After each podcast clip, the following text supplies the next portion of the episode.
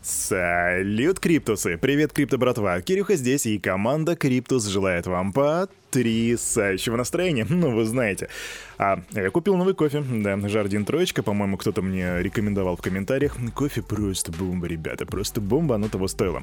Короче, чё вы, чё мы, вы, я, да, что мы сейчас будем делать? Мы сейчас быстренько распакуем рыночек, а потом посмотрим, какие же новости у нас есть на сегодняшний день, что там случилось со вчерашнего дня по сегодняшнее утро. Кирюха вам все расскажет. Раз, два, три, вух. Пацаны, пацанчики, ребятки из команды Криптус сделали обзор рынка, и я просто его зачух, пух, ё-моё. Ну, в принципе, да, тут ничего такого. Альт минус 11,6%, NEAR у нас минус 7,3%. Кстати, для тех, кто думал о том, что стоит покупать NEAR или нет, возможно, это неплохая точка входа, не финансовый совет, не финансовая рекомендация. Матик просел, что же у нас по плюсам? Минус Камина, плюс 6,6%. И что еще? И BTT у нас, да, тоже дал неплохие плюсы, Кардана. Э, наши с вами мастодонты. Биточек и эфир. Биточек 42 146, минус 1% по сравнению со вчерашним днем. Эфир 383 продолжает падение на минус 2,3%. При этом доминация битка почти что, почти что 40%, 39,8%. А капа рынка, ну вот прям вот мы прям на грани, 2 триллиона. 2 триллиона, ну, возможно, потому что люди покидают... А, а, нет, это спойлер. Об этом я расскажу чуть-чуть позже, прям через секундочку. Индекс страха и жадности 24. Самое интересное, что на, несмотря на падение, ну, вот этот общий рынок, да, на вот этот красный цвет, у нас почему-то индекс страха и жадности растет в сторону жадности потихоньку, мелкими шагами, но все же. Ладно, двигаемся к новостям. Начнем с интересной новости, и интересная она потому, что у нас вроде как а, падает капитализация, мы видим минусы, но при этом у нас как бы индекс страха и жадности растет. Но новость-то в целом негативная. Инвесторы продолжают выводить активы из криптофондов. За прошлую неделю чистый отток составил 73 ляма баксов, а за 5 недель инвесторы вывели, то есть чуть больше, чем один месяц, вывели общий слож, в общей сложности 532 миллиона баксов. У меня есть статистика, есть графика, и я, пожалуй, оставлю вам картиночку в комментариях в Телеграме, чтобы вы могли оценить, как это все выглядит на графике. Кирюха, да кого ты грузишь, что оставишь? Ты постоянно забываешь выкладывать то, что обещаешь. Ну да, ребята, это правда, уж извините, дедушка, да, память уже не та, так что если я вдруг забываю что-то выложить, пишите Кирюха, где картинка, ёпта?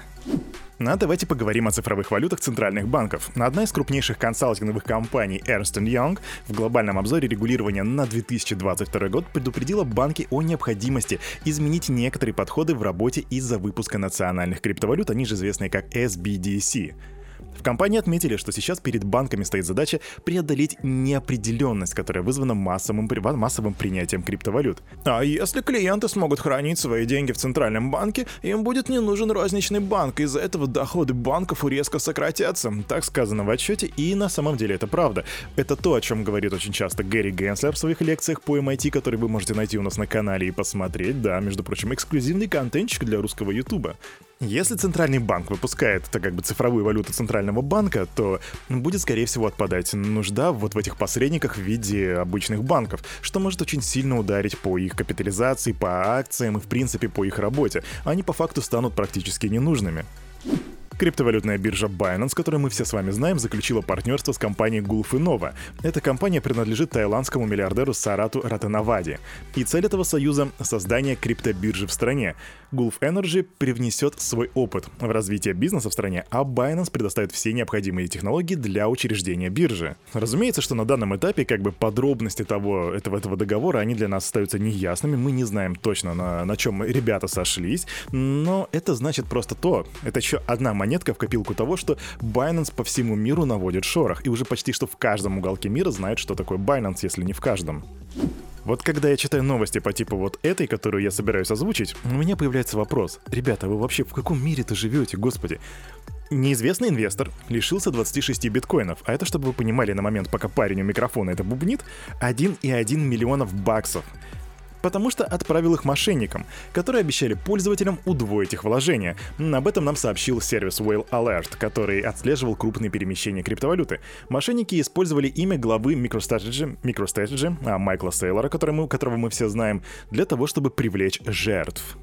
Ну и, конечно же, на произошедшее отреагировал сам Сейлор. Он прокомментировал публикацию на Well Alert и рассказал, что на прошлой неделе мошенникам было запущено 489 таких проектов в виде на видеоплатформе YouTube.